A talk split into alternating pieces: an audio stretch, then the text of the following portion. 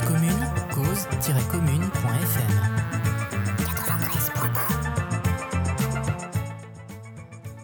Bienvenue dans notre émission Balance ton fil sur Cause Commune 93.1 FM à Paris en Ile-de-France ou sur causecommune.fm partout ailleurs.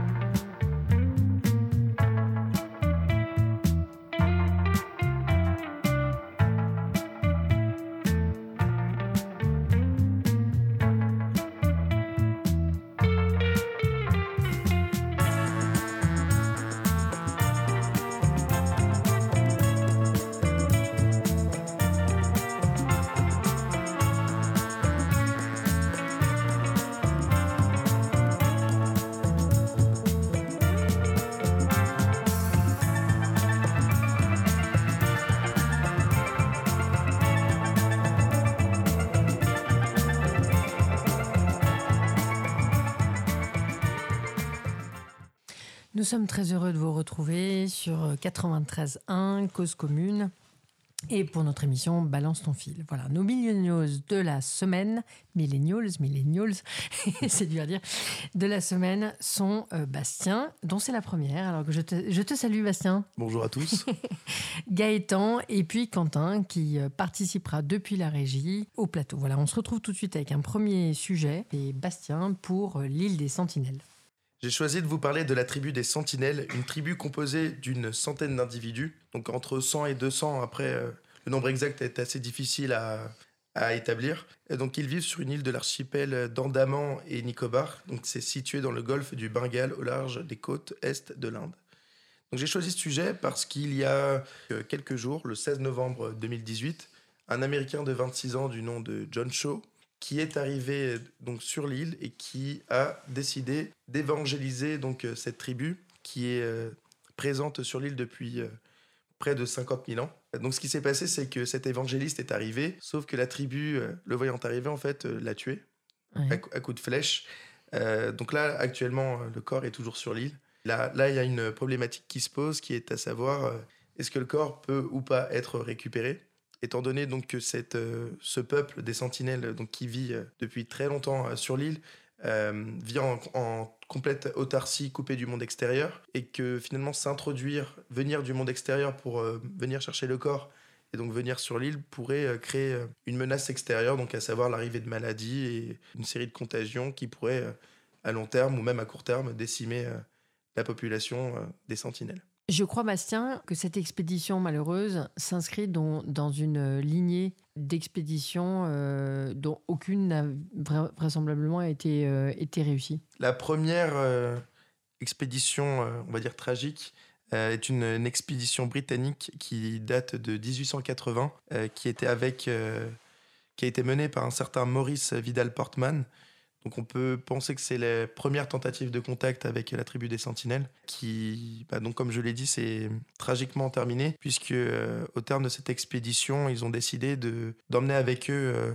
donc euh, six membres de la tribu des Sentinelles, donc à savoir deux personnes âgées et quatre enfants. Et ce qui s'est passé, c'est que à peine arrivé donc au niveau de Port Blair, qui est la ville principale d'une des îles située juste à côté de l'archipel, euh, les deux personnes âgées en fait n'ont pas survécu au voyage. Et aux maladies C'est ça. Puisqu'on et... été exposés.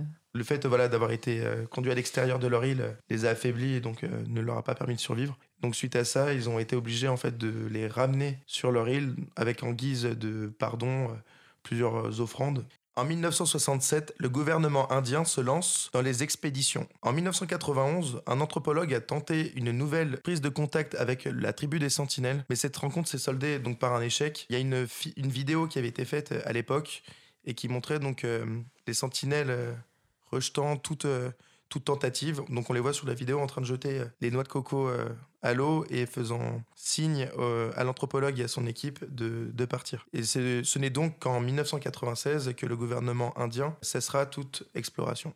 On va continuer avec quelque chose qui est tout aussi intrigant et c'est Gaëtan qui s'y colle. Benoît Kennedy. Des lunettes rondes sur le visage, l'air de monsieur tout le monde, et pourtant cet homme vient d'être mis en examen le 29 novembre pour trahison il serait accusé d'espionnage. Cet homme est diplômé de l'ENA, il est administrateur à la direction de l'architecture, du patrimoine et des jardins du Sénat et serait accusé de transmettre des informations à la Corée du Nord dont il est un sympathisant ouvert, disons que c'est de notoriété publique. Alors, il y a des, sympathisants euh, de la Corée du Nord qui le font de manière ouverte. Alors, en fait, depuis deux ans, il est devenu, il a été élu à la tête de l'association d'amitié franco-coréenne qu'il a rejoint en 2005. Ouais. Et le but de cette association est d'encourager la réunification des deux Corées, mais aussi de détendre les relations entre Paris et Pyongyang. Le but, c'est d'ouvrir la France à la Corée du Nord. D'accord. Et euh, il s'est déjà aussi euh, montré avec euh, les insignes de la famille Kim, dont il est un fervent sympathisant. Il a effectué beaucoup de voyages à Pyongyang, donc c'est quelqu'un très pro-Corée du Nord. D'accord. Et bon, après, les informations sont pour l'instant à prendre avec des pincettes parce qu'il n'est que mis en examen depuis le 29 novembre. Ouais. Et il clame son innocence par le biais de son avocat. Ouais. Mais alors moi, ce que je trouve intéressant dans cette histoire d'espionnage, c'est que déjà, ça nous, renvoie dans la guerre froide ou dans les plus grands films hollywoodiens. On s'imagine un James Bond, un Jason Bourne. Et en fait, on voit que c'est un simple administrateur au Sénat, un simple fonctionnaire qui a vraiment la tête de Monsieur Tout le Monde. Quand on voit sa photo, il a des petites lunettes rondes, une petite écharpe, un petit manteau. Et c'est pas du tout l'image dont on se fait d'un espion. Et euh, moi, ce qui m'intéresse. c'est surtout, si tu veux, ce qui est marrant, c'est que ça se passe au Sénat. C'est-à-dire que déjà, il se passe quelque chose au Sénat. et de, complètement, si tu veux, euh, sidérant, en fait. Euh, tu vois, parce que sont des, les administrateurs sont des hauts fonctionnaires. Hein. Ils sont de, c'est des gens, si tu veux, qui ont une, une culture et un background. Bah, diplômé de l'ENA en général. Ouais, qui, qui, est, important, si tu veux, historique, etc. Donc, on peut pas imaginer qu'ils se soient laissés embarquer dans un, dans un, si tu veux, dans un truc farfelu par ignorance. Là, c'est vraiment quelque chose de, de, de, choisi. Hein, et du coup, moi, je me, je me posais la question de quelles seraient ses motivations. Et pour réfléchir à cela, j'ai retrouvé deux affaires que je connaissais mais que j'ai un peu recreusé euh, pour me remémorer. Deux affaires d'espionnage en lien avec les services secrets français. Donc j'en ai un pareil qui s'appelait Georges Pack. Mhm. Ça, ça date de la guerre froide, qui a été condamné en 1964 pour espionnage envers l'URSS. Il était directeur adjoint des services presse de l'OTAN. Il était quand même un, un, rôle très important au niveau international. Un chrétien de droite fervent anticommuniste mais il avait noué des contacts avec des soviétiques durant la Seconde Guerre mondiale, notamment à Alger. Contacts qu'il a conservés parce qu'il était devenu ami, enfin, disons-le, il s'entendait bien avec eux. Et il a en fait, il a eu, il a trahi son pays, non pas par par, euh, par conviction politique, parce qu'il était un fervent anticommuniste, c'était quelque chose qu'il détestait, mais parce qu'il avait une crainte d'un conflit mondial. À l'époque des années 60, on était quand même pas loin. Il y avait eu la crise de Suez et euh, non pas de crise des cubes, des missiles de Cuba, excusez-moi et il a livré des secrets. C'est pas juste à côté. Hein. Oui, c'est pas vraiment juste à côté. il a livré des secrets de l'OTAN à l'URSS pour, pour, en fait faire un équilibre des rapports de force. En gros, il pensait que ça affaiblirait les États-Unis et ça renforcerait les Soviétiques, qui ferait que, vu qu'il serait à égalité au niveau du rapport de force, il n'y aurait pas de conflit. Ce serait trop dangereux. il était quand même un peu mégalo d'imaginer qu'à lui tout seul, il arriverait à rééquilibrer les choses. Bah, qu'il essayait de rééquilibrer, surtout que l'URSS, enfin Khrouchtchev, était quand même écrasé devant Kennedy euh, lors de la crise de Cuba, justement en livrant des secrets, il pensait pouvoir éviter un conflit. C'est comme ça que tu le vois. Ah, l'histoire montre quand même que, bon, bah, même s'ils ont, ils ont réussi à trouver un compromis, les soviétiques avaient quand même renoncé à laisser leurs missiles à Cuba. Et sinon, j'ai une autre histoire. Cette fois, c'est avec un soviétique qui a transmis des informations à la France dans les années 80. Euh, Vladimir Vetrov, plus connu sous son nom de code de Farewell, qui a un grand francophile qui avait travaillé à Paris pour l'URSS et qui était le chef adjoint au département de l'information et responsable des techniques d'espionnage à l'étranger de l'URSS, donc un rôle central dans tout ce qui est espionnage et contre-espionnage. Un communiste convaincu, mais qui a choisi de devenir espion pour la France dans les années 80, déjà parce que la France était moins surveillée que les autres. Il le savait vu qu'il supervisait toutes les opérations de surveillance des services secrets euh, soviétiques. Et il avait en fait, il nourrissait une grande rancœur envers l'URSS et ce qu'il devenait. Il trouvait que le pays devenait décadent et oubliait le côté communiste. C'est l'époque de Gorbatchev et euh, de la glasnost et la perestroïka. Et certains consistoriens que j'ai lus considèrent qu'il est l'une des causes de la chute de l'URSS, tellement les informations qu'il a transmises étaient, euh, étaient centrales et vitales pour l'URSS. Et lui, donc, c'était, il trouvait que son, son pays devenait décadent. Alors, comment se situe notre administrateur du Sénat dans cette, dans cette C'est justement, je pense, la question centrale du sujet et qui serait passionnante à, à suivre et à écouter écouter ses déclarations. Donc j'ai trouvé deux cas d'espionnage avec des motivations totalement différentes et savoir ce que, quelles sont ses motivations à lui. Donc on, suivra, on rappelle qu'il est présumé quand même innocent.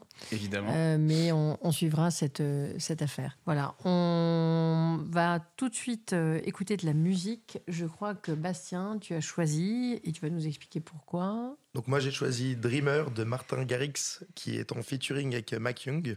Alors moi j'ai choisi cette chanson parce qu'elle raconte le parcours incroyable de ce chanteur de 59 ans qui a commencé donc sa carrière en chantant dans le métro new-yorkais et qui grâce à l'une de ses reprises euh, qui a été filmée et mise sur les réseaux sociaux qui a vu euh, donc euh, sa carrière décoller puisqu'il a été invité sur tous les plateaux de télé américains, il a participé à des émissions de divertissement et depuis, bah, sa vie a radicalement changé puisqu'il se retrouve euh, à voyager à travers le monde pour faire la promotion de cette chanson. Euh, pour une fois que les réseaux sociaux euh, amènent aussi des choses positives.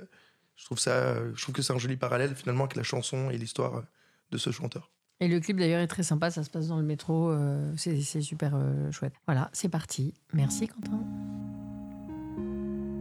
Cause commune, cause-commune.fm 93.1 I'm a dreamer.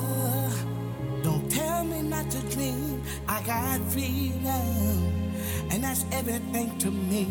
It don't matter what I've got or where I go. I find shelter a million miles from home. It ain't easy to keep going when it's hard.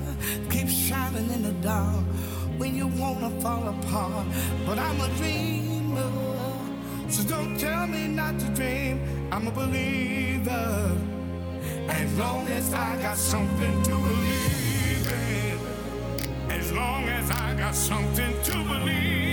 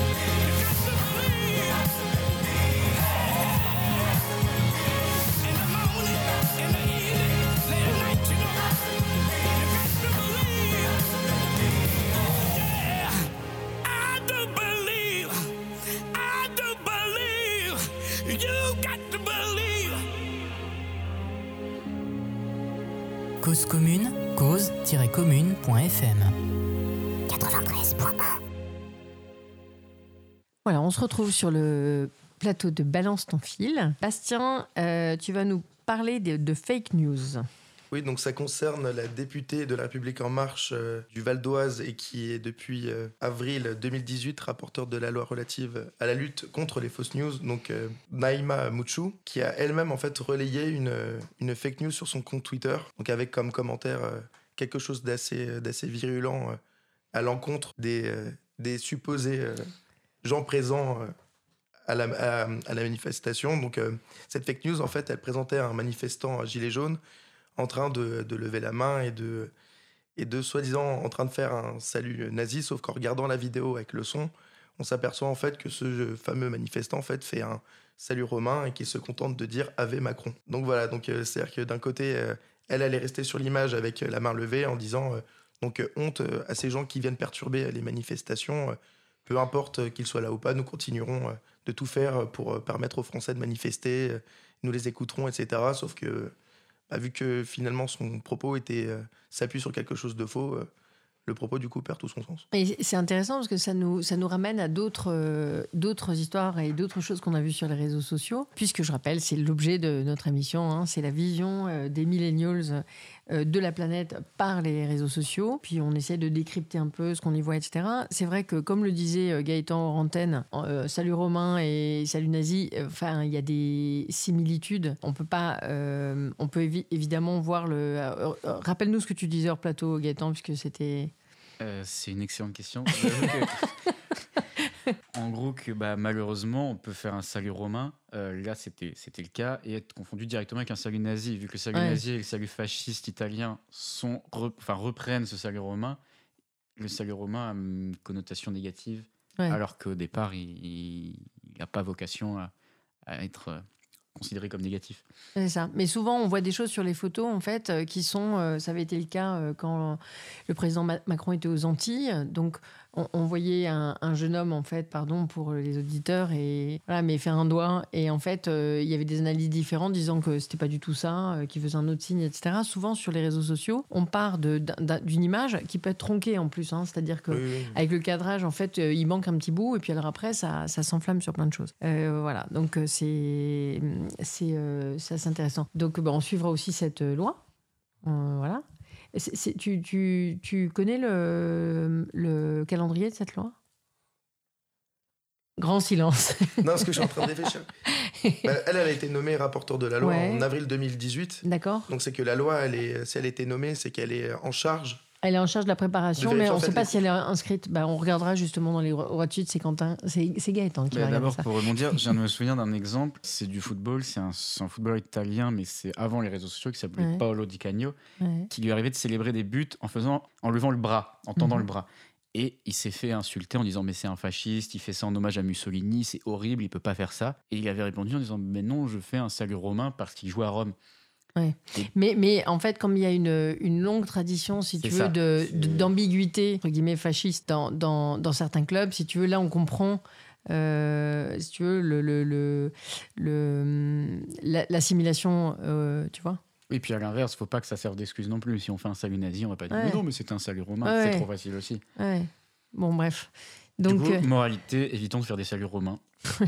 Oui, non, mais tu vois, c'est une. Euh, voilà, mais ça, ça, ça, montre bien, si tu veux, ce qu'on peut. Euh, toutes les ambiguïtés qu'il peut, avoir sur les, qui peut y avoir sur les, sur les différentes images qu'on voit circuler sur Internet. On va passer à un dossier qu'a préparé Gaëtan.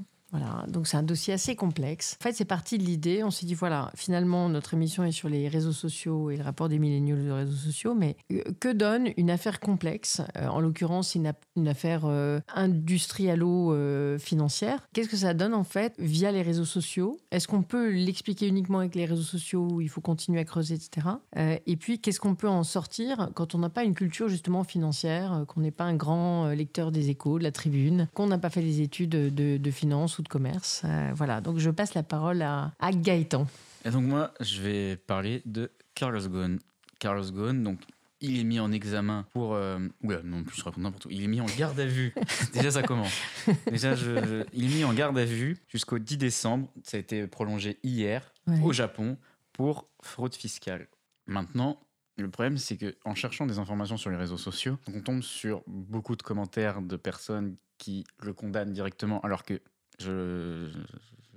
à ce stade, il est présumé innocent. Il est toujours présumé innocent. Il n'est pas mis en examen encore. Hein. Et c'est sur des thématiques que. Du coup, je me suis renseigné en allant sur des médias, et c'est des thématiques qui sont extrêmement compliquées. Moi, j'ai fait de l'économie dans un bac ES, donc même si j'ai quelques bases. Euh, es très jeune, mais ça remonte un tout petit peu. oui, c'est.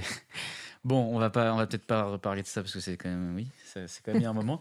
Mais du coup, en plus, en n'ayant pas fait d'études d'économie derrière, j'ai quand même perdu beaucoup des bases que j'avais. Mais c'est quelque chose de très compliqué. C'est des, des, des, mots. J'ai pris des citations pour, euh, pour expliquer. C'est un cabinet d'audit qui avait interrogé Nissan en 2013 déjà sur le, sur le cas Carlos Ghosn. Je cite sur des droits à la plus-value des actions ayant été octroyés à Carlos Ghosn. Et on a la réponse de Nissan. Ces droits sont comme des stock options, mais payés en numéraire lorsque l'action atteint un certain prix défini à l'avance. Alors je ne doute pas que pour un docteur en économie, c'est facilement compréhensible et c'est un langage très simple. Pour les personnes lambda, c'est très compliqué à saisir, c'est très compliqué de comprendre exactement ce qu'il a fait. Euh, on a bien des, des médias qui relaient les fameuses sources proches du dossier qui doivent exister, je n'en doute pas mais qui, qui, explique en vulgarisant et ce qui fait que ça devient très vite. J'ai trouvé donc de la, des trucs plus des, des, aspects plus vulgarisants. Il aurait minimisé ses revenus d'un milliard de yens par an, ce qui fait 7,7 millions d'euros, entre avril 2010 et mars 2015, selon un document qui aurait été remis aux autorités de Nippon. Mais il y a une autre source qui a, cité l'AFP qui dit que ce serait peut-être même dès 2009. Donc en fait, on se perd dans plein de dates, on se perd dans plein de chiffres, on se perd dans plein de thèmes techniques. En plus, en rajoutant que c'est la juridiction, c'est la justice japonaise, c'est le droit japonais qui est totalement différent du droit français parce que en gros Carlos Ghosn est mis en examen, la mise euh, en, garde à vue, ce qui correspond en fait presque à une mise en examen chez nous parce que j'ai trouvé que la, détention provisoire il est en détention provisoire depuis le 19 euh, novembre et au Japon, on peut conserver quelqu'un en garde à vue jusqu'à 23 jours, ce qui correspond à une espèce de mise en examen détention provisoire. Donc normalement, la date limite serait le 10 décembre. Sauf que on peut être arrêté pour un autre motif d'accusation et selon la, presse japonaise, le, enfin, selon euh, la presse française qui parle du système japonais, le cycle repart et se, peut se répéter euh, s'il est mis en examen pour un autre. Euh, enfin, si on l'incule pour un autre fait. pour une autre infraction. Donc il pourrait repartir pour 23 jours avec autre chose. Et en plus, selon la presse française, il a tout à fait moyen de repartir sur d'autres motifs. C'est très intéressant parce que je rappelle quand même qu'il a trois nationalités pour, euh, euh, tout simplifier. Donc il est français, brésilien et libanais. Donc il a trois, trois passeports. C'est une personnalité éminente euh, qui est iconique du monde économique. je te trouve très méritant d'avoir déjà débroussaillé comme ça les choses. Mais c'est vrai qu'on voit la complexité du dossier. C'est-à-dire que de manière générale, quand les journalistes d'ailleurs parlent d'un système judiciaire qui est différent, c'est extrêmement complexe. Et voilà, et on n'est pas sur l'Angleterre, euh, sur l'Europe, sur des choses où il y a euh, une multitude de spécialistes qui sont présents. On est sur le système, euh, parce qu'en général, quand on parle du Japon, c'est beaucoup de sujets économiques, des choses comme ça. Donc, on a des experts en fait financiers qui se débrouillent très bien. En revanche, là, on, est sur de la procédure pénale et, des systèmes qui ne sont pas les mêmes. Donc, du coup, c'est assez compliqué. Et effectivement, il en a été beaucoup question euh, au moment de son arrestation. Mais qu'est-ce qu'on trouve depuis? Parce qu'effectivement, il y a eu une, multitude euh, de, d'infos. Euh, donc, on, parle. Alors, il y a plein de chiffres qui circulent. Donc, 30, 30 millions de, de, fraude fiscale. Donc les chiffres varient. Hein. Alors j'ai passé 30 millions de, J'ai trouvé énormément de choses. Il y, a, y, a, plein, plein de trucs. Alors continue à essayer de débroussailler un tout petit peu ce que tu as trouvé. Qu'est-ce que tu as trouvé aussi Et ça, je demanderai aussi à Bastien. Est-ce que vous avez vu des choses euh, un peu parodiques euh, Donc toujours sur euh, cette, ce cabinet d'audit qui avait interrogé Nissan en 2013 sur certains avantages qu'avait le PDG. Il y aurait par exemple l'achat de résidences de luxe pour sur un usage personnel, pour l'usage personnel du patron. C'est ça. C'est, enfin, il y a énormément de choses. On sait pas. Faut, faut vraiment débroussailler, creuser. En plus, surtout qu'en ce moment, il y a du coup, il y a des luttes internes dans l'alliance, moi je me suis aussi intéressé à ça. Comme il a été déchu de la présidence de Mitsubishi et de Nissan, les trois entreprises se sont réunies à Amsterdam le 22 novembre avec Osamu Masuko, le nouveau directeur de Mitsubishi, Hiroto Saikawa, le nouveau directeur de Nissan, et Thierry Bolloré, directeur général délégué de Renault, qui fait l'intérimaire euh, depuis l'arrestation de Carlos Ghosn. Les trois se sont réunis pour savoir si l'alliance devait, se poursuivre. les trois font consensus, sont tous d'accord pour dire qu'on continue l'alliance. Sauf qu'il y a une opposition encore entre les Français et les Japonais, parce qu'aujourd'hui, ils ont décidé de former un triumvirat à trois, du coup, euh, Nissan, Mitsubishi et Renault. En général, les triumvirats, c'est à 3. C'est souvent à 3, je me suis répété, je me suis dit. Et, je me suis dit, et tu l'as vu, je l'ai vu, et les auditeurs ne le voient pas, mais j'ai vu dans son œil. J'ai vu que je me suis dit, personne va m'enfoncer, on est sympa, mais non. Mais non. et, euh, et du coup, donc les, les, Japonais veulent conserver ce triumvirat, et les Français, eux, veulent revenir à l'ancien système en attendant la possible chute de Carlos Ghosn, parce que je reprécise, on ne sait pas encore s'il va vraiment tomber ou s'il va tomber tout court. Et du coup, il préférait revenir à un espèce de système où il y a une tête pensante pour tout le monde. Et, le, problème, c'est qu'en plus, ça fait un problème politique. Parce que euh, hier, le 30 novembre, il y avait une réunion du G20 à Buenos Aires, en Argentine. Et Emmanuel Macron a rencontré le Premier ministre Shinzo Abe du Japon pour discuter de cette situation en privé. Donc même les, les chefs d'État se réunissent pour discuter de cette situation qui, normalement, reste uniquement économique et industrielle. Et là, ça rentre aussi donc dans une affaire politique. exactement. Donc c'est, alors ça devient encore plus bourbier et encore plus incompréhensible. Tu, as des cernes d'ailleurs.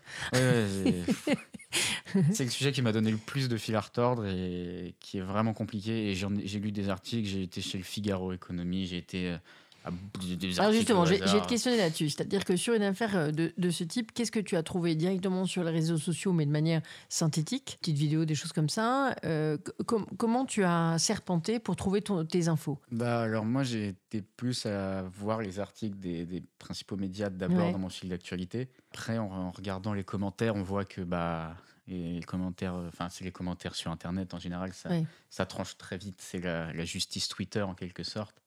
Quoique, même si je n'ai rien contre Twitter, euh, ne, me tuez pas. Et il y a, comment dire, on va, se, bah, on va se contenter de la vulgarisation que peuvent en faire les médias. Alors, c'est très mhm. important de vulgariser pour que tout le monde saisisse. Mais là, c'est vraiment une affaire compliquée avec des termes tellement techniques. Et donc, en creusant, je suis allé plus sur l'actualité en cherchant vraiment des, vrais des, des, magazines plus économiques. J'ai lu plusieurs articles de Capital, j'ai lu le Figaro Économie, j'ai lu, euh, j'ai même lu un article sur Boursorama. Mhm. Et j'ai lu des articles du Monde aussi qui, qui faisaient des, des, grands, des, plus, de détails, mais ça reste très compliqué. Et je pense pas accessible à tout le monde. Sur la sphère euh, réseaux sociaux, en fait, c'est une condamnation sans appel où, euh, où, les gens sont plus mesurés. Ça, ça, déclenche de la virulence ou, ou finalement pas tant que ça. C'est-à-dire que la complexité, si tu veux, empêche finalement la virulence. Après, je me suis pas, comment dire, je me suis pas non plus attardé sur les commentaires. Euh, malheureusement, les commentaires sur les réseaux sociaux, c'est parfois même dans l'instant présent, des gens sont énervés, vont dire un truc qu'ils vont regretter euh, deux minutes après. Et justement, on va élargir un peu le sujet. Bastien, est-ce que toi, quand tu, regardes quelque chose sur, par exemple, un article de presse qui t'a été euh, qui a été posté, que tu repostes, etc. Est-ce que tu regardes sur les articles de presse euh, les, les, commentaires qu'il y a en dessous ou finalement tu en fais l'économie? Je pense que ça dépend aussi du type d'article. Ouais. Généralement, j'essaie de voir euh, ce qui se dit parce que des fois, il y a il peut y avoir euh, des personnes qui renvoient sur d'autres articles, histoire d'avoir euh, soit un, comme un droit de réponse si l'article a été mis à jour ou si l'affaire a avancé. Soit après, on a toujours aussi les commentaires qui n'ont rien à voir ou ça, part, ou ça passe sur, euh, sur autre chose. Donc après, je pense que se renseigner n'est pas, n'est pas synonyme de, de je prends ça pour acquis et je m'arrête à, à, ce qui est écrit. Mais après, oui, c'est toujours intéressant de voir. donc bien sûr, en faisant le tri de tous les articles parce qu'il y en a euh, généralement beaucoup, surtout sur des grosses affaires. Et vraiment de bah, d'arriver à regarder ce qui finalement euh, est le plus en lien avec l'affaire et ce qui peut permettre aussi d'avoir euh, d'autres points de vue sur, bah, sur les différentes affaires. C'était c'était aussi une question sur la virulence, c'est-à-dire qu'il y a des sujets, le, conflit Israël-Palestine, un, certain nombre de sujets qui, déclenchent vraiment des commentaires d'une très très grande violence. Et puis il y en a d'autres où c'est plus modéré. Là, ce qui m'intéresse dans, l'affaire euh, Gaune, c'est de savoir, si tu veux, si euh, c'est tellement complexe finalement que les gens réagissent assez peu, ou quand même, on est quand même dans une période de gilets jaunes, de contestation sociale, euh, où les gens disent qu'ils n'arrivent plus à faire le plein, donc ils n'arrivent plus à se déplacer, donc ils n'arrivent plus à aller bosser, etc. Et, on a à, l'opposé quelqu'un qui est accusé d'avoir détourné des sommes qui sont difficilement même imaginables pour une, une personne qui gagne le SMIC ou même une personne qui, qui, qui, gagne plus, etc. Donc, euh, le, ce qui m'intéressait, ce qu'on va peut-être suivre dans les, dans les semaines qui viennent, et puis on, aura de plus en plus euh, d'éléments, je suppose, mais c'était de, de, de, regarder un peu ce qui se disait en fait sur les réseaux sociaux, parce que moi j'ai vu, euh, donc moi j'ai vu une, une parodie, donc on lui enlève les sourcils, on lui remet les sourcils, il y a des jeux de mots il a été condamné avec sourcil, enfin, etc. j'ai vu des, des, bêtises. J'ai vu beaucoup de complexité et puis des articles qui ont été postés et partagés, etc. Mais j'ai pas vu grand-chose d'autre, c'est-à-dire pas de vidéo qui réexplique et qui synthétise à la brute, à la combini, etc. J'ai vu assez peu de choses finalement. Mais alors, moi, pour revenir sur euh, le côté réseaux sociaux, je peux livrer. Moi, le, en fait, le ressenti que j'ai eu, et je sais pas si, c'est le ressenti de beaucoup, c'est quand on voit ça, on se dit bon, bah, encore un, encore un puissant, en quelque sorte, qui, euh, bah, qui abuse. Et puis après, on se dit bon, bah. Ouais. What's new? C'est qu'il y a de plus, quoi, à un moment. Ah, c'est ça. On On s'étonne plus trop. Après, c'est vrai que le contexte gilet jaune, avec le contexte social, d'autres, les gens qui montent leur colère, qui, qui disent on n'a plus rien, et à, et à, côté, ça fait quand même, fait quand même une, euh, une nuance très forte. Et un contraste, et surtout que Carlos Ghosn était quand même une figure tutélaire de l'industrie française. Enfin, c'était le représentant de l'industrie française qui rayonne dans le monde avec Renault. Et, puis, et puis qui, euh, chez Renault et, dans les différentes industries automobiles où il a été, a fait quand même euh, euh, la chasse aux économies et a quand même restructuré, a quand même donc donc ça fait une espèce de contraste quand même. et sur ce qui sort dans beaucoup d'articles, qu'il n'a pas oublié en même temps de s'augmenter euh, régulièrement. Mais après ça, euh, avec des avec des rémunérations contestées, euh, y compris par le président Macron, il me semble dans ces, ces derniers mois. Donc, tiens, d'ailleurs, j'en profite pour saluer nos amis du Canard enchaîné qui ont fait un gros titre qui m'a fait beaucoup rire ces derniers temps. C'est donc Carlos Ghosn dit La tôle, ça me connaît. pas mal. Voilà. Donc, euh, eh ben on, va, on va tout de suite faire une pause musicale avec Pearl Bailey. I'd rather be rich pour rester dans le sujet. Cause commune, cause-commune.fm 93.1 I hear money. Gorgeous money. That, that, that sounds like change. I'm talking about that folded money, honey.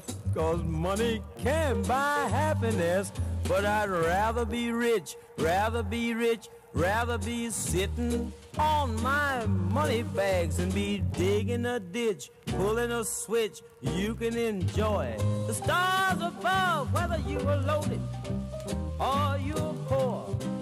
And you'd I'm sure, the view of heaven you've got out on a yacht. Thanks a lot. Money can't buy love for you. Still me, me. I, I, I, well, I just I want to be rich. That's all on it. Cause millionaires, they're married every day. I didn't know these children ever got married. You know, I've been poor, I've been rich, and now that I know which is which, I'd rather be rich. Oh, you know it. I'd rather be rich. I'm not doing this on. I love talking about money. Well can't buy health for you, but I'd rather be poor. Oh, girl, you're going crazy. Stop it, stop it. I'd rather be rolling in some mullions than be making a pitch, doing a hitch. Everyone knows the very best things in life, they're absolutely free. So take this tip from me, you'll still enjoy them, I know, but honey, rolling in dough Money can't buy everything. I know it can, but I'd rather be rich. It kills me to have money. Cause millionaires enjoy themselves now and then. Now and then, you can say that again. You see, I've been rich and I've been poor. And that's why I can say for sure I'd rather be rich, rather be rich, rather be rich. These children offered me the moon the other day at a cheap price. If they'd fill up one of them craters with some money, I'd go crazy, absolutely crazy, whole crater. I'd rather be rich. I can tangle myself.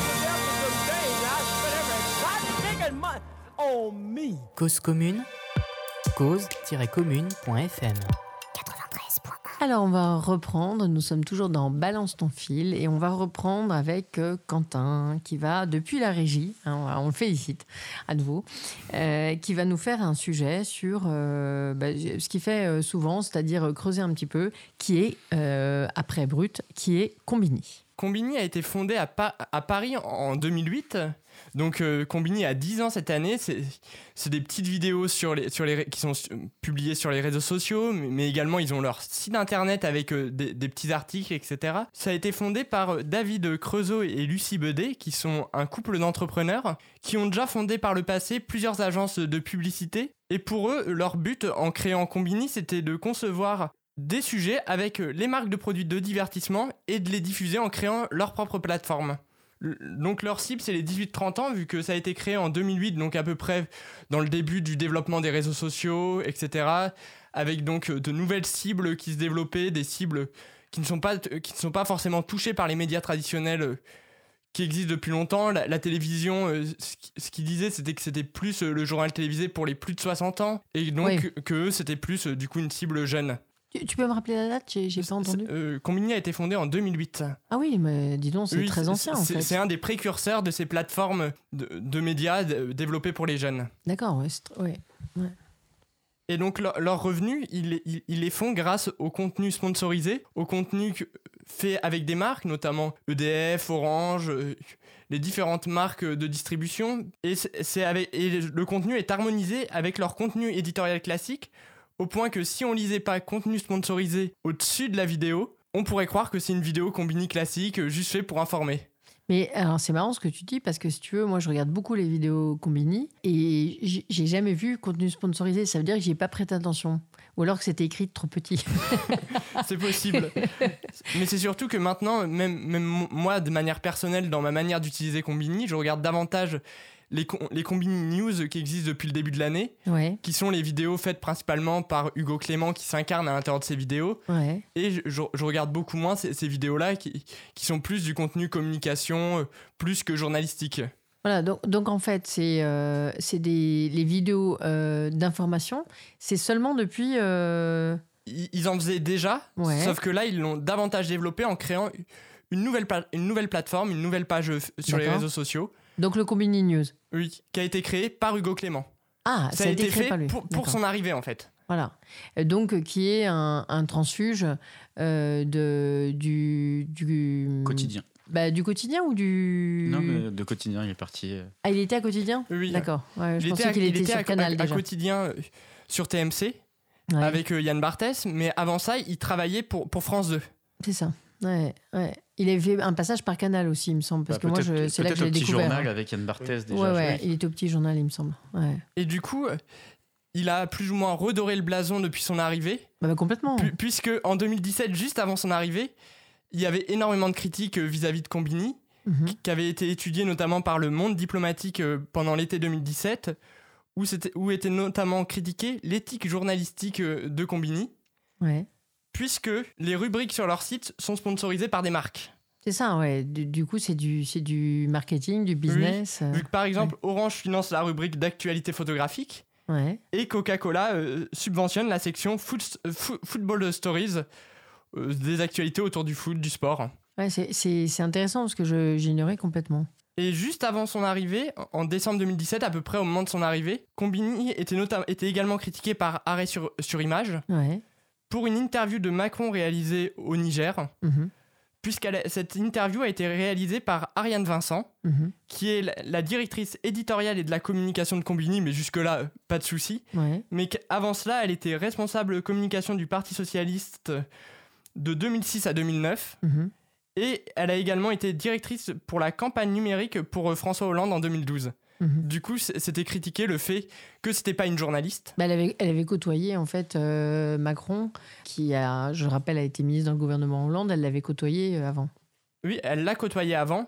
Et surtout, du coup, quelqu'un qui, qui, fait de la communication, qui était proche des politiques avant, ne peut pas en fait faire du journalisme et avoir et faire une interview tota-, complètement objective. Et donc, euh, si on, reprend la, question de Combini, donc il y, y, a quelques sujets. Alors, du coup, ça rentre dans quoi les fast and, and, and curious une curious de, de, de, Combini, ça rentre dans quelle catégorie du coup? Ils ont notamment fait euh, sur, euh, sur un format qu'ils appelaient Speech au moment de la présidentielle pour 2017, ouais. où le but c'était de faire des formats originaux pour interviewer les politiques. Ah, et c'est venu de là, là. Et c'est venu de là, et du coup, c'est un format qui maintenant est repris par euh, différentes plateformes, pas que par Combini. Maintenant, tous les médias un peu, entre guillemets, jeunes utilisent ce format-là qui, qui, est à la mode. D'accord. Mais, mais euh, ok, d'accord, je comprends, je comprends. Et, là, c'est plutôt des people, hein, c'est plutôt des gens du cinéma. oui, c'est beaucoup des, politiques, des people, les personnes qui sont du monde du cinéma, etc., qui sont interrogées de cette manière-là pour faire un format d'interview qui soit différent de celui qu'on peut voir à la télévision. Ok, bon, bah, très bien. Alors, tu as encore des, infos là-dessus à nous donner? Oui, notamment concernant les, vidéos euh, faites par Hugo Clément. Mhm. C'est des vidéos qui sont plus longues que la télévision, puisqu'il, euh, comme c'est sur les réseaux sociaux, il n'est pas obligé de se cantonner à la, minute 30 ou aux 2 minutes.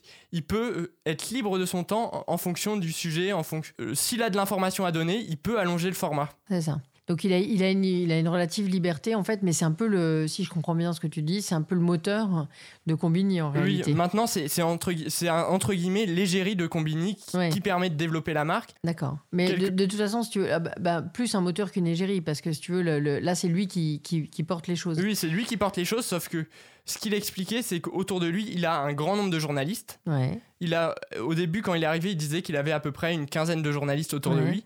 Sauf que c'était lui qui incarnait les reportages. C'est ça. Ah oui, d'accord. Donc en fait, tu il a une équipe de rédaction mhm. et, c'est lui qui, apparaît en réalité. C'est lui qui apparaît à la fin, sauf que c'est comme Élise Lucet sur France 2, etc. Elle a d'autres journalistes autour. Hein. D'accord. Bon, bah très bien. Super. Euh, super, donc on va, on va continuer euh, avec un autre sujet qui va nous être présenté par, euh, par Gaëtan, qui va nous parler d'un autre tout petit média. Voilà. Et euh, on aime bien Balance ton fil, en fait, euh, faire de la place à des médias euh, qu'on ne connaît pas forcément. Vas-y, Gaëtan. Eh bien, hier, hier soir, effectivement, je, je, me baladais sur mon fil d'actualité Facebook et, et, je suis tombé sur un article du Petit ZPL. Alors, le Petit ZPL, c'est un journal local. ZPL, c'est le diminutif de Zopal, qui est le surnom donné à la ville de Palaiso par les jeunes. Et du coup, ce, journal est un journal contestataire. Le but, c'est fait par des jeunes pour critiquer la politique de la mairie en place, qui est à droite. Alors que ces jeunes-là sont très à gauche. Du coup, ils ont, j'ai vu un article de hier qui parlait du lycée international qui doit ouvrir sur le plateau de Saclay en 2021. On sourit un peu parce que Gaëtan, qui n'a pas toute sa tête, s'apprêtait à boire de l'eau alors qu'il était en train de parler. Donc il y a une confusion dans les gestes. Et j'en profite, merci Florence. Et, ZPL, il faut ça t'a pu boire. ZPL, moi j'ai vu que il, se sous-titre euh, euh, zone de publication libre. Donc euh, ce qui est assez rigolo quand même. oui, parce qu'en plus ils ont eu des problèmes avec la mairie sur les, les, points de distribution. Ils n'ont pas eu le droit d'être vendus dans les kiosques, enfin d'après eux. Ouais en sachant que dans ces histoires de disputes avec la mairie, on n'a qu'une source puisqu'ils diffusent. Et donc, ils se revendiquaient comme un combat aussi contre la censure, etc. Moi, je, je, reste en dehors de ça, je, regarde. mais tu ne peux pas, tu ne peux pas, tu, es engagé. non, non, mais on creusera parce qu'on ne sait pas. En réalité, en, réalité on ne euh, sait pas puisque la mairie ne communique pas spécialement non plus là-dessus et c'est très compliqué aussi de suivre les communications des mairies. Ouais. Et euh, est-ce vrai, est-ce faux On ne sait, on sait pas trop. Mais euh, du coup, ce, journal fait quand même aussi euh, des choses qui ne sont pas contestataires. Ils ont fait des trucs très drôles. Ça leur arrivait aussi. Il y a des, il y a des choses qu'on peut lire où on n'est pas forcément d'accord avec eux. Mais du coup, sur, ce, sur cet article, sur le lycée de la vallée de la, du plateau de Saclay, il critiquait une, une espèce de ségrégation spatiale. C'est-à-dire que ce lycée international doit être construit pour les fils des cadres des entreprises qui s'installent sur le plateau de Saclay qui, doit devenir la Silicon Valley à la française. Et donc, c'est que des enfants de, personnes aisées, très, très, enfin, très intellectuelles, qui du coup se retrouveraient dans un lycée qui ferait de l'élitisme.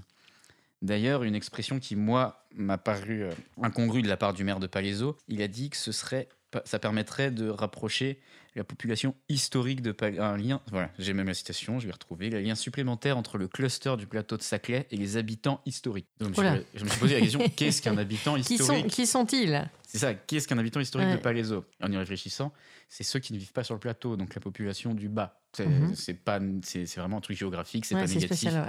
Mais sauf que cette population du bas n'a pas accès au niveau des transports à ce lycée international, parce qu'il faut savoir que le plateau de Saclay est très très mal desservi pour arriver au niveau de campus de Polytechnique ou euh, de toutes les entreprises qui se sont installées, Thales, EDF. Il, y a le campus d'HEC aussi. Voilà, il faut, il y a un bus. Il y a un bus qui part en plus de la gare de Massy-Palaiso, donc même pas de la ville de Palaiso au départ. Donc ce serait euh, c'est quand même compliqué d'envisager que les étudiants palaisiens aillent à ce lycée-là, en sachant qu'en plus, dans Palaiso, il y a déjà deux lycées qui euh, ne sont pas, euh, à ce que je sache, euh, comment dire, complètement, complètement plein, il y, a, il, y a, assez de place. Et donc ce, ce nouveau lycée international se justifie parce qu'il y a des étudiants étrangers qui vont arriver. Donc ils, ont, ils veulent mettre en place des classes bilingues. En plus, ils veulent essayer de faire un projet sur un bâtiment hauteur, donc il prend pas trop de place, qui serait un peu une espèce de campus à l'anglo-saxonne. C'est-à-dire que j'ai vu que le bâtiment, il y aurait le hall d'entrée qui serait public, c'est-à-dire que tout le monde pourrait entrer, ce qui est contraire au lycée euh, traditionnel français. Et aux règles de sécurité. Personne ne rentre dans un lycée s'il n'est pas du lycée. Mmh. ou s'il n'a pas d'autorisation. Il y aurait 4400 étudiants de prévus, il y aurait des classes préparatoires, donc ce serait vraiment un lycée qui viserait à être un peu le haut du panier. Ouais, un lycée d'excellence. C'est ça. Sauf que voilà, du coup, est-ce qu'il serait ouvert aux Palaisiens historiques, entre guillemets, comme a dit. Euh, ou, non historiques. Ou non historiques. Et il faut savoir aussi que, en fait, le, le, le, projet se justifiait aussi parce que j'ai vu dans, dans, un article du Parisien qui disait que la population palaisienne était passée de 30 000 habitants à 37 000 habitants en quelques mois. Sauf que cette hausse de la population est, faite, et justifiée aussi parce qu'il y a eu un nouveau quartier qui s'est ouvert et euh, quelque chose qu'on peut critiquer ou ne pas critiquer sur ce quartier, c'est qu'il s'autosuffit. C'est-à-dire que les habitants de ce nouveau quartier n'ont pas besoin d'en sortir. Ils ont leur petit commerce de proximité, ils ont leur boulangerie, la pharmacie, ils ont tout à côté. Ils n'ont pas spécialement besoin de sortir de ce quartier. Et donc, encore une fois, se mélanger la population historique. Expression que je trouve vraiment très drôle parce que. Mais en fait, tu m'avais dit, si tu veux, que, hum, que le, ce qui t'avait choqué dans l'histoire, dans si tu veux, c'est que bah, tout, tout euh, euh, finalement, on considérait que l'enseignement classique euh, n'était pas assez bon euh, pour euh, les enfants de la classe dirigeante et d'une classe fait, dirigeante et entrepreneuriale. Enfin, si tu veux, si, si, et, puisque les enfants qui sont appelés à aller dans ce lycée sont des enfants dont les parents travaillent à Saclay ou, en fait, ils travaillent sur, sur, le plateau, sur le, plateau dans les dans les Donc des scientifiques aussi, c'est ça. Des scientifiques, des chercheurs, des commerciaux aussi, parce a je crois qu'il y a beaucoup d'entreprises de, commerce. C'est en plus un lycée qui serait du coup à proximité, juste à côté du campus de Polytechnique, de l'ENSAE, Supélec pas très loin, HEC un peu. Hmm. Donc qui serait vraiment ancré dans tout ce domaine d'activité, ce, technopole euh, exceptionnel, parce que c'est quand même un truc, une vraie, une, vraie organisation et quelque chose de, de central euh, dans, sur le plateau de, pour le plateau de Saclay mais qui du coup encouragerait pas les populations locales à venir, en tout cas pas tant que le métro 18 prévu par le Grand Paris doit passer dans ce coin-là, qui doit passer dans ce coin-là, soit construit. On sent le spécialiste hein, du, du, coin. Hein. Euh, j'avoue Parce que le métro 18, et j'en ai jamais entendu parler. en gros, sur le, les projets du Grand Paris, il y a quatre lignes de métro, dont celle qui doit desservir le plateau de Saclay, qui est la ligne 18, qui devrait en fait quasiment reprendre le trajet de cette ligne de bus. D'accord. Qui, euh, Calamiteuse. Bah, qui, non, en fait, c'est qu'il n'y en a qu'une. C'est pas qu'elle est problématique, c'est qu'il n'y en a qu'une seule et qu'elle ne passe pas par Palaiso, elle part de Massy Palaiso pour remonter sur le plateau directement. Donc elle passe pas vers les populations historiques. D'accord. Bon, bah, très bien, on suivra ça aussi. Hein. Voilà, le petit euh, ZPL, euh, on, salue nos amis du, du petit. Qui sont au demeurant fort sympathiques, même si on est, je ne suis pas toujours d'accord avec ce qu'ils écrivent. Bah oui, mais c'est. Voilà. Donc on les salue. Oui, bah oui, pourquoi pas. Euh, alors, Bastien, tu voulais nous parler du recours à la technologie de demain pour aider oui. Euh, les handicapés, je crois. C'est ça. Alors, euh, j'ai hum, j'ai choisi deux exemples. Donc, c'est une start-up qui s'appelle Holotisme qui développe actuellement, donc à travers les casques de réalité virtuelle. Donc, ce sont des casques qui étaient d'abord utilisés pour créer une nouvelle façon de jouer, donc sur les consoles de jeu. après, ça s'est étendu, donc par exemple pour les musées, pour faire des visites de, de lieux détruits, de lieux architecturaux euh, tombés en ruine, ou même pour rendre certaines visites un peu plus euh, interactives. Donc en fait, cette, euh, cette start-up, elle, est en train de hum, créer ce qu'on appelle une réalité mixte. Donc c'est-à-dire que le casque en fait s'appuie sur la réalité et la réalité virtuelle et que cette, donc cette mixité, cette création, ce mix entre ces deux réalités en fait crée une, une interaction et donc, ce qui est intéressant, en fait, c'est que euh, ces casques, donc euh, là, euh, sont destinés pour les, jeunes enfants atteints de troubles autistiques. Et cette, réalité mixte, en fait, leur permettrait d'avoir, tout en ayant en fait un pied dans la réalité, ils auraient en fait un, comment dire, une, une interaction avec justement avec cette réalité. Donc avec, par exemple, là, l'exemple qui était donné, c'était si l'enfant donc voit, voit quelqu'un devant lui, la réalité euh, virtuelle en fait euh, serait capable d'analyser l'état de la personne donc si elle est en train de sourire si elle a un visage fermé et de donc avec euh, l'aide d'une icône de couleurs etc capable de lui dire regarde la personne elle est elle est triste, elle est en colère, etc. Donc ça pourrait permettre à l'enfant déjà de vouloir comprendre pourquoi est-ce que la personne est dans cet état. Et aussi, donc ça pourrait l'inciter à vouloir aller vers elle et donc à, à développer, développer son, son attrait social pour les autres. Et donc, ça pourrait l'aider aussi à sortir de son handicap et à s'intégrer, euh, donc mieux que ce soit à l'école ou euh, dans la société de manière générale. Donc voilà, ça, c'était mon, euh, mon premier petit coup de cœur parce que je trouve ça plutôt pas mal. Surtout que ce, qui, ce que je n'ai pas précisé, en fait, c'est que ce développement de, donc, de ce catalogue d'applications utilisé à travers ces casques de réalité virtuelle, en fait, se base sur les trois principaux troubles troubles liés donc à l'autisme, donc qui sont, euh, il y a donc le, le, comment dire, le fait que la personne euh, ne se mette pas, euh, ah voilà, je les ai retrouvés. Ça revient. non, mais c'est bien, c'est bien. Parce que raison. Parce que c'est en plus c'est, assez important. Donc qui sont les problèmes de communication, l'incapacité à créer des liens sociaux et le manque d'intérêt en fait à évoluer et donc qui incite souvent à répéter donc les mêmes gestes ou les mêmes paroles. Et donc vraiment en fait en créant une, en créant une, une interaction assez euh, bah, qui qui euh, qui évolue, qui change, etc. En stimulant finalement euh, l'enfant ou la personne donc atteinte de ce trouble, ça lui permettra vraiment de pouvoir sortir justement de, de son trouble et d'avoir cette envie en fait de communiquer, d'échanger, de comprendre aussi. c'est une stimulation qui, qui, intervient sur les, les trois points de, de blocage. C'est ça, en fait, il se base sur ces, sur ces trois troubles pour créer justement cette interaction avec l'apparition d'icônes, avec, euh, avec le fait euh, de, de, jouer sur les couleurs, sur les émotions, etc. Pour que l'enfant, en fait, se pose la question de savoir, ah, pourquoi est-ce que cette personne est triste, en colère, etc. Donc, euh, qui va essayer de comprendre pourquoi est-ce qu'elle n'est pas contente et aussi de voir comment est-ce qu'elle pourrait faire pour essayer de l'aider à aller mieux, etc. Donc, vraiment créer un échange et l'inciter à à sortir un peu de, bah, finalement de son monde. Donc, là, on est, euh, juste rappelle-moi, on est dans une phase de, de test ou dans, dans, une phase de. Là, elle développe actuellement. Là, elle est en train de développer actuellement. Ils sont, euh, ils sont, en fait, ils travaillent avec des casques de réalité augmentée qui s'appellent les HoloLens. Mhm. Euh, donc, il y a, voilà, donc il y a déjà une technologie, on va dire, de base, mais qui est en train d'être peaufinée, améliorée. Et, vraiment, à terme, c'est ce qu'ils souhaitent amener. Pour, pour quand? À peu près, tu euh, sais Là, non, j'ai pas trouvé de date précise. D'accord, donc ils sont en train de développer. Ouais, voilà, là, c'est encore à l'essai, à l'étude, mais ils ont bon espoir de, de pouvoir y arriver euh, en voyant déjà quoi, sur les premiers, les premiers tests effectués, euh, les résultats déjà qui ont été obtenus et donc qui permettent d'aller dans ce sens. Ok. Ouais, c'est hyper intéressant. Oui, et, la deuxième chose que j'avais trouvé, que je trouvais aussi plutôt pas mal, donc pareil, ça reprend l'idée des, donc des lunettes de, de réalité. Donc c'était pour les personnes donc malvoyantes ou non voyantes. Et en fait, euh, donc là actuellement, euh, c'est pour l'instant c'est une application qui s'appelle Seeing euh, AI. donc là, là le, le, début de cette, de cette application, elle est sur smartphone.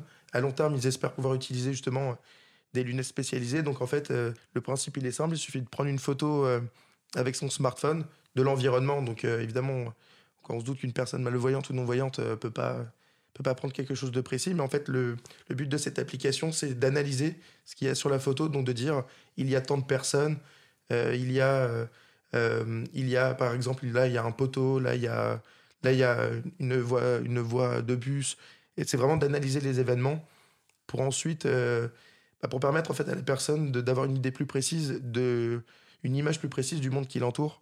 Donc ça peut aussi lui permettre de gagner en autonomie parce que par exemple ça peut euh, être utilisé bah, pour lire euh, le, la carte euh, d'un menu dans un restaurant ou la carte des ingrédients sur les aliments dans un supermarché. Donc à long terme, là pour l'instant, voilà, donc c'est encore pas très pratique parce que c'est sur smartphone. Là à long terme, ils espèrent vraiment avoir des lunettes en fait qui prendraient directement en photo ce qui se trouve dans le champ de vision direct de la personne et en fait qui une retranscription directement euh, audio, donc en fait de l'environnement. De l'analyse, voilà. c'est hyper intéressant. Et voilà, donc pour permettre à la personne de, bah, de complètement gagner en autonomie et de et d'avoir aussi euh, de pouvoir s'imaginer un peu plus euh, dans la réalité, d'avoir des choses un peu plus concrètes du monde qui l'entoure. Sur l'environnement physique. C'est ça. Voilà, merci beaucoup Bastien. On va écouter God's Plan de Drake. Cause commune, cause-commune.fm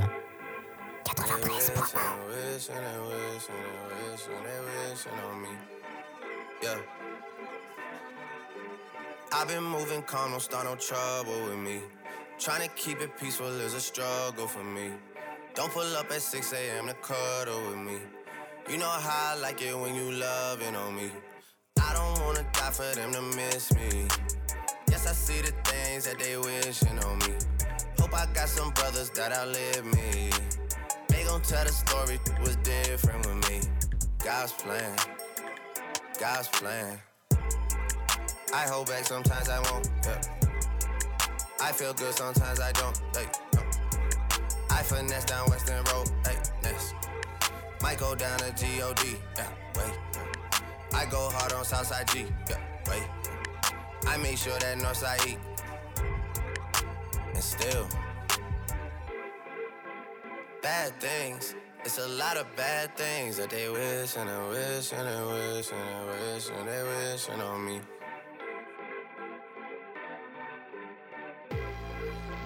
Bad things. It's a lot of bad things that they wish and they wish and they wish and they wish and they wish on me. She say, Do you love me? I tell her only partly. I only love my bed and my mom. I'm sorry. 50 dub, I even got it tatted on me. 81, they'll bring the crashers to the party. And you know me. Turn the 02 into the 03, dog. Without 40 Ollie, there be no me. Imagine if I never met the broskies. God's plan. God's plan. I can't do this on my own. Hey, no, hey. Someone watching it close, yup, close. I've been me since Scarlet Road, hey, road, hey. Might go down as G-O-D, yup, wait. I go hard on Southside G, hey, wait. I make sure that Northside eat, yeah. And still, bad things. It's a lot of bad things that they wishing and wishing and wishing and wishing they wishing on me. Yeah. Yeah. Bad things. It's a lot of bad things that they wish and they wish and they wish and they wish and they wishing on me. Yeah.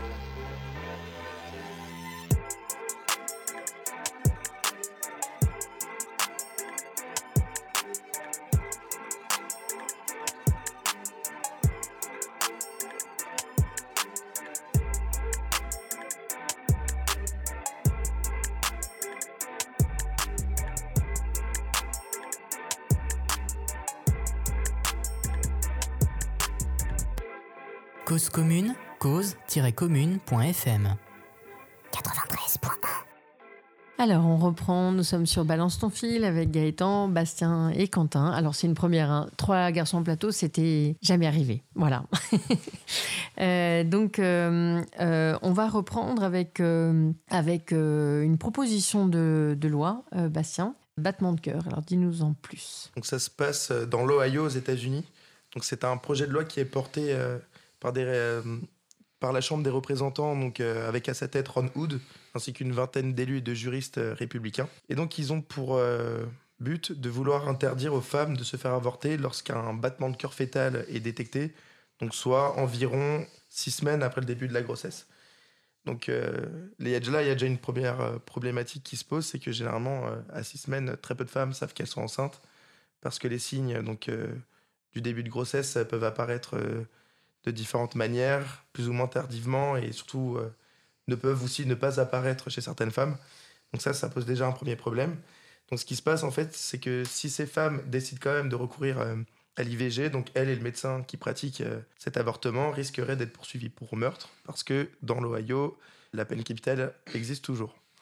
Donc, Tu veux dire qu'en fait, ils encourraient donc une, une inculpation pour meurtre qui pourrait aller jusqu'à la jusqu'à la peine de mort. En condamnation jusqu'à la peine de mort. C'est ça, d'accord.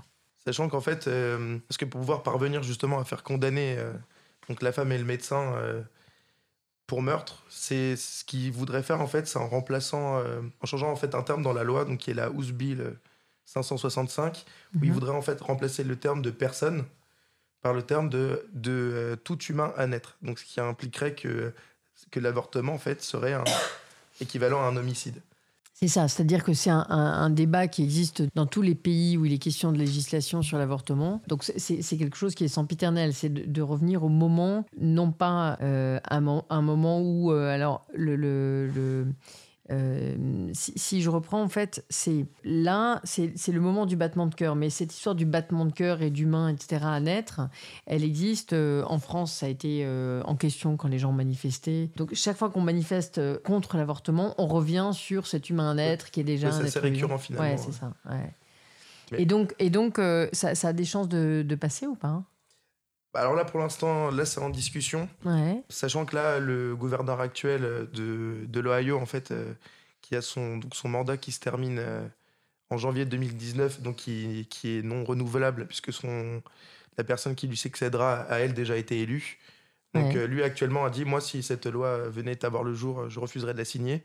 Sauf que son successeur a dit, mais moi, si cette loi venait à voir le jour, je la signerais. Donc là, pour l'instant, c'est encore en proposition, il n'y a rien de voté. Après, moi, il y a une chose qui m'a aussi pas mal choqué, c'est que pour l'instant, en fait, dans cette proposition de loi, il n'y a aucun terme, euh, il y a aucune exception en fait pour les grossesses donc dites à risque, ni pour les grossesses issues de viol. Donc, euh, donc c'est là en fait que aussi que le débat se pose, c'est que c'est que finalement une femme qui n'aurait pas le choix, en fait, finalement, si elle a une grossesse à risque, donc si elle prend la décision d'interrompre cette grossesse, elle se retrouverait quand même euh, poursuivie pour meurtre, alors que si elle décidait d'aller au bout de cette grossesse à risque, elle pourrait aussi finalement mettre sa santé euh, en danger ou celle du bébé. Donc c'est un peu. Euh, oui, c'est une autre façon d'interdire en réalité l'avortement, parce que tu veux, quand tu mets des, des, des conséquences aussi lourdes euh, et des exclusions aussi faibles, bah, finalement, tu te retrouves avec une, une, une, une, interdiction qui ne veut pas dire son nom. C'est voilà. Donc. C'est assez. c'est ça qui est.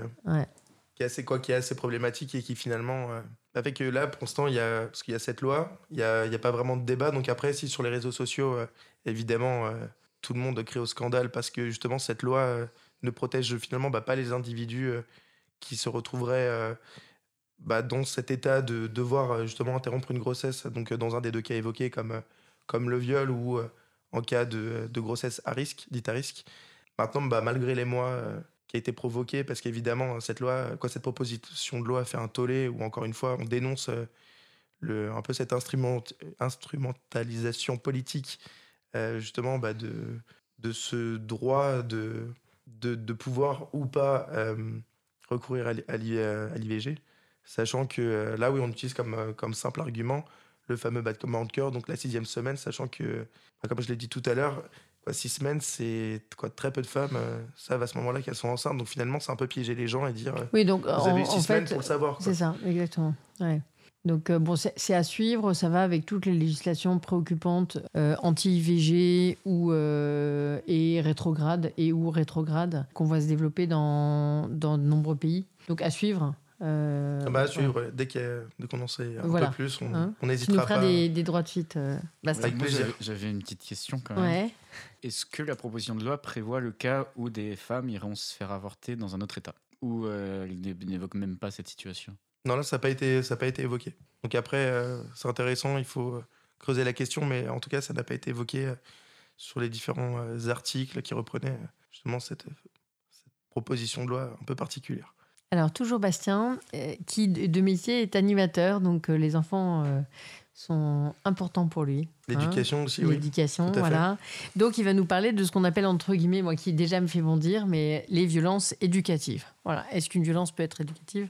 Donc, la proposition de loi, entre guillemets, fessée. Et donc là, donc ça se passe en France. C'est tout, tout frais, hein, ça moins de 48 heures.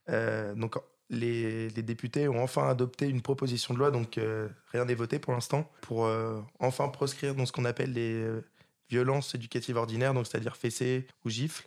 si jamais la France votait enfin en faveur de l'interdiction donc de cette violence dite éducative, ce serait le 55, 55e pays pardon, à bannir totalement les châtiments corporels. donc ce qu'il faut savoir, c'est qu'en Europe, il y a seulement 32 euh, pays sur les 47 euh, pays membres de l'UE euh, qui ont déjà adopté une législation donc en faveur d'une on va dire d'une parentalité positive comme la Suède qui justement prône la communication, qui prône l'épanouissement de l'enfant à travers d'autres moyens que justement ce côté menaçant, répréhensif et assez finalement assez violent. Ce qui est marrant, c'est que bah, nous voilà en 2018, on se pose encore la question, sachant qu'en France c'était vers janvier 2017 où déjà une proposition de loi aussi avait été faite dans ce sens-là elle avait été euh, rejetée par le Conseil constitutionnel. Alors ce qui est marrant, c'est que bah, par exemple la Suède, donc, qui prône justement cette euh, parentalité positive, a été le premier pays donc, à exclure euh, toute punition physique dès 1979. Donc c'est là un peu qu'on voit le retard que certains pays prennent. Alors après, évidemment, il y a, y a d'autres pays donc, euh, qui ont également euh, décidé de, euh, bah, d'aller dans ce sens-là, d'interdire ça. Donc il y a quelques pays d'Amérique du Sud comme le Costa Rica, le Honduras. Il y a aussi quelques pays africains comme le Nigeria. Alors ce qui est marrant, c'est qu'aux États-Unis, il y a hum, certains États qui l'ont totalement interdit. En revanche, il y a toujours 19 États qui, eux, et c'est ça, ça c'est plus choquant, c'est qu'ils autorisent donc la fessée et la punition, mais pas seulement en fait dans le milieu familial, c'est aussi euh, autorisé dans le milieu scolaire. D'accord. C'est-à-dire qu'un enseignant peut euh, filer une fessée. Donc là, euh, après, les exemples qui étaient donnés, c'est par exemple des enfants qui sont généralement qui sont battus en fait avec des sortes de bouts de, bouts de bois des règles, sur les fesses. Voilà, donc il y a un côté un peu un peu vieillot, à l'ancienne, voilà, pour des motifs allant de il mâchait du chewing gum, il a rapporté un couteau suisse pour euh, pouvoir euh, revisser euh, son matériel de sport. Voilà, c'est des trucs assez. Alors que ça, en France, je rappelle, c'est complètement exclu. Hein. Il est interdit, ça existait dans les années 50, 60, Oui, en France, c'est interdit dans le milieu, dans le milieu, dans le milieu éducatif, donc dans les écoles, et aussi dans le milieu pénitentiaire. Parce que là, ça concerne vraiment l'éducation, on va dire, familiale. Donc, fessée, pardon, violence éducative. Alors, Gaëtan nous disait hors plateau nous disait que euh, moi j'étais pas d'accord avec euh, ce côté c'est un progrès. Ouais. Enfin, je dis pas que faut sortir la, ceinture et battre son enfant, c'est mais que euh, alors j'ai pas été un enfant battu, mais j'ai pris quelques fessées quelques quelques claques quand j'étais jeune et, je pense. on veut tous savoir hein, qui sont au nombre de combien globalement à la louche? Ah non mais j'en prenais pas beaucoup. Ah, mais un tout, un tout, parce, que, bah, franchement J'en ai pris euh, tout le long de ma vie. Euh. mais j'étais pas un enfant battu, loin de là. Et j'en ai pas pris énormément. Mais j'en ai pris quelques-unes. Et c'était pas. Ça m'a pas rendu. Enfin, j'espère. Je ne crois pas que ça m'ait rendu euh, psychopathe ou complètement instable psychologiquement. Si, pourtant. c'est pas faux. Mais ça veut dire euh, non mais allons plus loin si tu veux là tu es, encore un peu jeune mais si tu veux est-ce que c'est quelque chose que tu, tu, envisages pour tes propres enfants encore une euh, fois, quel intérêt éducatif y vois-tu? C'est-à-dire ne vois-tu pas des moyens euh, si tu veux d'intervenir différemment? Alors moi, j'ai aussi fait de l'animation. Mhm. j'ai mon, mon BAFA, j'en ai fait pas mal. Je, du coup, on n'a pas le droit d'utiliser ça dans, dans ce cadre-là.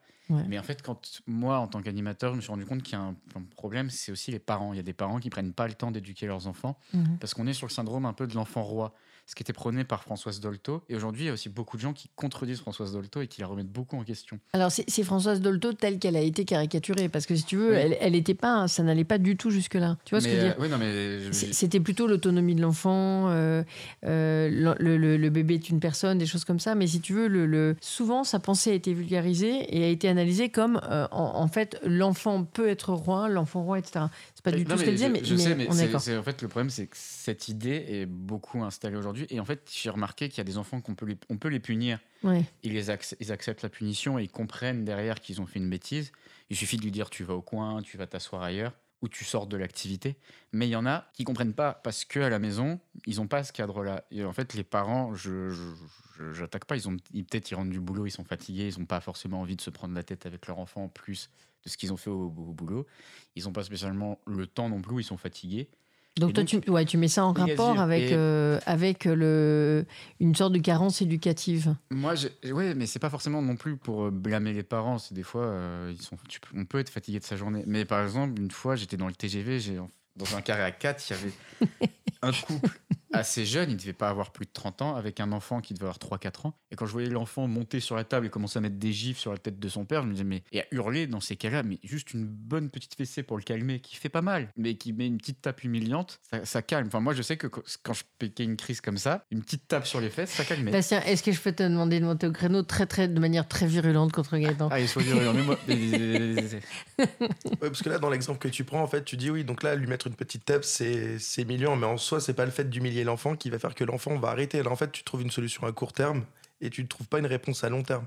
C'est-à-dire que l'enfant, en fait, finalement, à force de l'habituer à ça, à ce genre de geste, à ce genre de, de comportement, en fait, tu vas l'inciter à reproduire ça pour qu'il finalement qu'il redemande la même chose parce que tu ne lui montres pas d'autres réponses. Si tu veux, le fait de. Si un enfant, en fait, finalement, ne connaît que, que des brimades, que des fessées, que des, que des gestes euh, violents, sans lui montrer finalement bah, qu'il y a d'autres façons de résoudre un problème ou de régler. Un, que ce soit un conflit ou de régler même un, un caprice. L'enfant, finalement, si tu lui montres qu'il y a d'autres alternatives, l'enfant va voir finalement que sa, son envie finalement de, bah, de montrer qu'il est là, parce que généralement le caprice c'est ça, hein, c'est sa façon de lui de, de, chercher un cadre même aussi. C'est ça, et aussi de dire euh, bah, qu'il a aussi besoin de l'attention de ses parents parce qu'il voit que ses parents ne s'occupent pas de lui et qu'il n'est pas le le centre de toutes leurs attentions. Après, ah bah, c'est. je peux te dire que dans le cas présent, il était le centre de toutes les attentions. Il savait très bien s'y placer. Mais euh, moi, je, moi, je l'entends. Hein. je, ne dis pas que c'est la solution Mais radicale. justement, Gaëtan, est-ce que tu penses pas qu'il y a d'autres moyens? C'est-à-dire cet enfant, tu vois, qui mettait des, tapes sur la tête de son père ou des choses comme ça. Il le tapait vraiment, mais avec la force d'un enfant de 3 ans. Bien sûr. Mais, mais euh, est-ce que tu crois pas que là, c'est un problème d'autorité qui est majeur du côté ah, des si, parents? Complètement. Mais, mais que, le, en l'occurrence, si tu veux, le, le, normalement, c'est des choses qui ne doivent pas arriver. Un gamin qui est sur une table, de, de, dans un train. Mais il suffirait juste, déjà rien que. Mais j'étais je voulais je l'ai pas fait pour eux mais tu viens juste lui dire mais hausser le ton voilà et justement est-ce que, est que, ça suffirait pas Gaëtan? Et ça dépend des enfants il y en a ça marche pas moi j'en ai vu ça ne marche pas ouais. et j'ai j'ai fait euh, j'ai fait de la maternelle jusqu'à 15 ans ouais. et euh, j'ai même eu des maternelles qui, qui tu leur dis d'être qui sont punis, qui doivent aller sur un coin, ils ne bougent même pas, ils retournent jouer, ils t'écoutent pas. Ils te regardent euh, avec un petit air malicieux et un petit sourire en mode oui, je suis tout mignon, mais, mais ce que tu m'as dit, ça m'intéresse pas, et je ne vais pas obéir. À trois ans. Oui, mais parce que chez eux, si tu veux, il y a déjà ah pas ce cadre. C'est pas la torgnole, si tu veux, qui va. J'ai pas dit que la claque et la fessée résolvaient Justement, parce que même de les mettre au coin, si finalement c'est pas quelque chose qui se fait chez eux, eux vont pas forcément comprendre en fait le, le rapport entre la bêtise qu'ils font et le fait d'aller au coin. C'est-à-dire que l'enfant, plutôt que de le mettre directement au coin, il faut d'abord lui expliquer les choses. Même si voilà, c'est quand il est dans un âge d'apprentissage, donc évidemment, il faut lui répéter euh, régulièrement les mêmes choses de manière à ce qu'il puisse comprendre que, bah, que tout comportement en fait entraîne des conséquences, d'où la différence de sanction et de punition. Parce que généralement, quand la punition, c'est voilà, t'as fait ça, je te mets là et je t'oublie et je et je casse un peu. Mm. C'est ça, c'est je casse un peu le, le, processus de dire tu as fait ça. Tu as par exemple, euh, je dis n'importe quoi, fait tomber euh, cet objet. La punition, c'est tu vas là-bas. Mais donc l'enfant va dire donc je fais tomber ça, on m'envoie là-bas. D'accord. Alors que la sanction, c'est tu as fait tomber ça, je te demande de le ramasser. C'est-à-dire que je ne lui laisse pas le choix, je lui dis tu as fait tomber délibérément cet objet, je veux que tu le ramasses et que tu le reposes. Voilà, donc c'est qu'il y a après il y a c'est voilà, c'est qu'une fois que le cadre est posé, donc évidemment si l'enfant n'a pas de cadre chez lui, euh, c'est sûr que des fois ce qu'on se dit c'est que les enfants aussi auraient peut-être besoin euh, quoi les parents aussi de certains enfants auraient peut-être besoin aussi justement d'avoir euh, un accompagnement justement à cette parentalité pour justement pouvoir mieux répondre à leur enfant parce que c'est vrai que maintenant on se on se, on se retrouve euh, souvent bah, avec des parents qui ont des enfants de plus en plus tardivement et donc qui n'ont pas non plus euh, forcément cette volonté parce qu'ils ont tellement finalement attendu pour avoir ces enfants-là, ils n'ont pas cette volonté en fait d'être tout le temps dans le justement dans ce côté euh, j'empêche mon enfant de s'épanouir. Donc c'est-à-dire que je suis un peu plus un peu plus quoi, comment dire c'est que c'est-à-dire que je lui autorise à faire un peu plus de choses etc parce que je pars du principe qu'il peut s'épanouir davantage etc sauf que c'est pas forcément le cas et que ça, c'est pas forcément clair pour tout le monde. Quoi. Ouais, bon, euh, on, suivra cette, euh, cette proposition de loi. Euh, Avec de nouveaux débats, j'espère. Bien sûr. Tu te proposais de faire un petit droit de suite, puisqu'on a, on, annonce souvent des droits de suite, mais maintenant on a décidé de les faire. Et donc, c'est Gaëtan qui s'y colle pour l'émission de la dernière fois. Donc, on a, on a décidé souvent, on prépare les sujets donc avant l'émission, mais il y a une telle multiplicité, en fait, d'éléments qui sont à vérifier etc., qu'on s'autorise à le faire dans l'émission suivante et notamment de rectifier si on fait une erreur. Alors vas-y, euh, à toi, Du coup, dans mes vérifications qu'on m'avait, qu'on m'avait, enfin, que j'ai que j'ai relevé, je voulais préciser que Facebook a bien acheté Instagram, mais ça date de, 2012, donc c'est quand même quelque chose d'assez ancien. D'ailleurs, j'ai vu aussi dans mes recherches que Instagram avait eu un chiffre d'affaires qui avait explosé après le rachat de Facebook. Je pense que Facebook ne regrette pas du tout son achat. Ensuite, vous demandiez si c'était oser ou osant le féminisme. Eh bien, c'est oser le féminisme. Mhm. Du coup, pour la connotation du nom, la symbolique, c'est ouvert vers l'extérieur, c'est oser. Je pense que c'était le meilleur choix que osons le féminisme qui est plus centré sur, sur soi-même puisqu'on parle à la première personne. ça, c'est qu'un avis. Euh, Moi, je fais de la sémantique.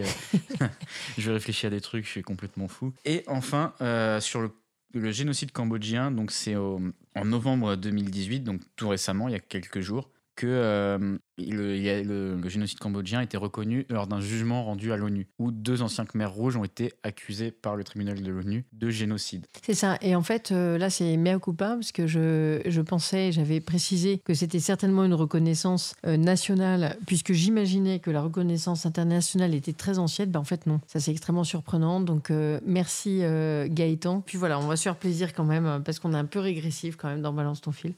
Voilà. Avec le retour du Roi Lion tu peux nous en dire deux mots alors que le générique commence? Eh ben, la bande-annonce euh, est sortie, donc c'est très attendu puisque la bande-annonce a battu des records avec euh, plus de 225 millions de vues en seulement 24 heures, donc on sent qu'il y a un effet nostalgie. Et pour le coup, ça a été l'occasion de voir sur les réseaux sociaux euh, tout plein de mèmes et d'images assez marrantes qui ont repris justement ces scènes cultes du roi lion avec le fameux le fameux chat suspendu dans les airs parodiant donc la scène d'ouverture où le singe chaman euh, présente le jeune prince euh, au peuple de la savane. Voilà, donc c'était. Euh, le jeune Simba. C'est ça. Donc c'était petit. donc les gens ont brandi quoi Leur chat Leur chat, quoi. Généralement, oui, c'est surtout avec les chats. Donc généralement, eux sont ravis de faire la photo, le chat un peu moins. Oui, c'est ça. Mais puis quand, quand, on, sait l'impact qu'ont justement les vidéos et les photos de chats sur le net, sur les réseaux sociaux, bah, on sait que ce genre de photos et de. quoi, davantage de photos d'ailleurs ont toujours euh, beaucoup, énormément de succès. Euh. Donc voilà, donc c'était mon petit coup de cœur euh, juste de la semaine parce que je trouvais ça sympa. Et, voilà, ça a fait appel à la nostalgie de l'enfant qui est en moi, qui avait vu le Roi Lion à l'époque et qui, qui a hâte de voir ce que ça donne. Voilà. Ça sort quand? En, 2019. Il n'y avait pas encore le, la date exacte parce qu'après il y a la date aux États-Unis. Ouais, donc 250 millions de vues. 225. Déjà, 225, c'est pas mal. En 24 heures, donc on sait que l'attente est là. Après, il n'y avait pas encore de date officielle. Là, c'était juste le premier trailer. C'était juste pour marquer l'envie et je pense que bah, le but est, réussi. Bon, bah, super, merci beaucoup. Merci Quentin à la régie et en plateau. Euh, merci à Gaëtan, merci à Bastien et Félicitations pour cette euh, première. et puis, euh, et non, c'était très bien, c'était très bien. C'est de ma faute, le premier sujet, c'est de ma faute, je te jure. et on se retrouve avec beaucoup de plaisir la semaine prochaine. On fera une émission un petit peu plus longue. Euh, puisqu'on a le, un petit peu de, temps que nous laissera euh, la Casa de Babel qui prend une semaine de vacances.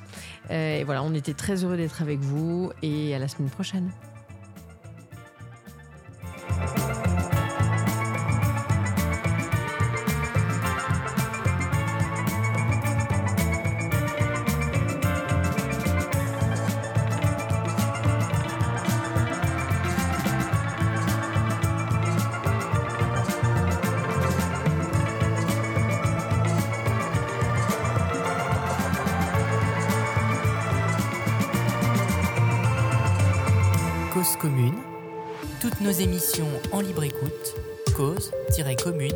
Nos